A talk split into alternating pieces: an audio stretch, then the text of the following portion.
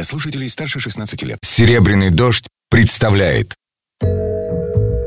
Ежедневно, по будням, в 21.15 по Москве. Специальный проект Николая Сванидзе «Тема дня за 60 секунд». Здравствуйте, это Николай Сванидзе. Никита Михалков и Андрей Кончаловский просят у государства порядка 1 миллиарда рублей, ну чуть поменьше, на создание новой сети ресторанов быстрого питания. Коммерсант пишет, что они должны составить конкуренцию западным сетям фастфуда и что президент Путин уже поручил вице-премьеру Дворковичу рассмотреть этот проект как часть программы импортозамещения.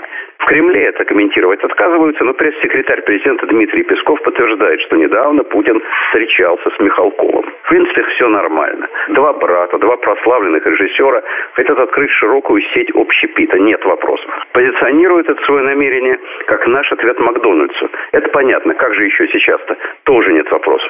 Называют очень круглую сумму. Ну так большому кораблю. Вопрос только один. Деньги эти, они не из своего кармана достают, не привлекают деловых партнеров, не добиваются частных субсидий. Нет. Они просят эти деньги у государства, лично у президента. Самый эффективный путь для тех, кому он доступен. С вами был Николай Сванидзе. Всего доброго. Тема дня за 60 секунд. Специальный проект Николая Сванидзе на «Серебряном дожде». Слушайте завтра в это же время.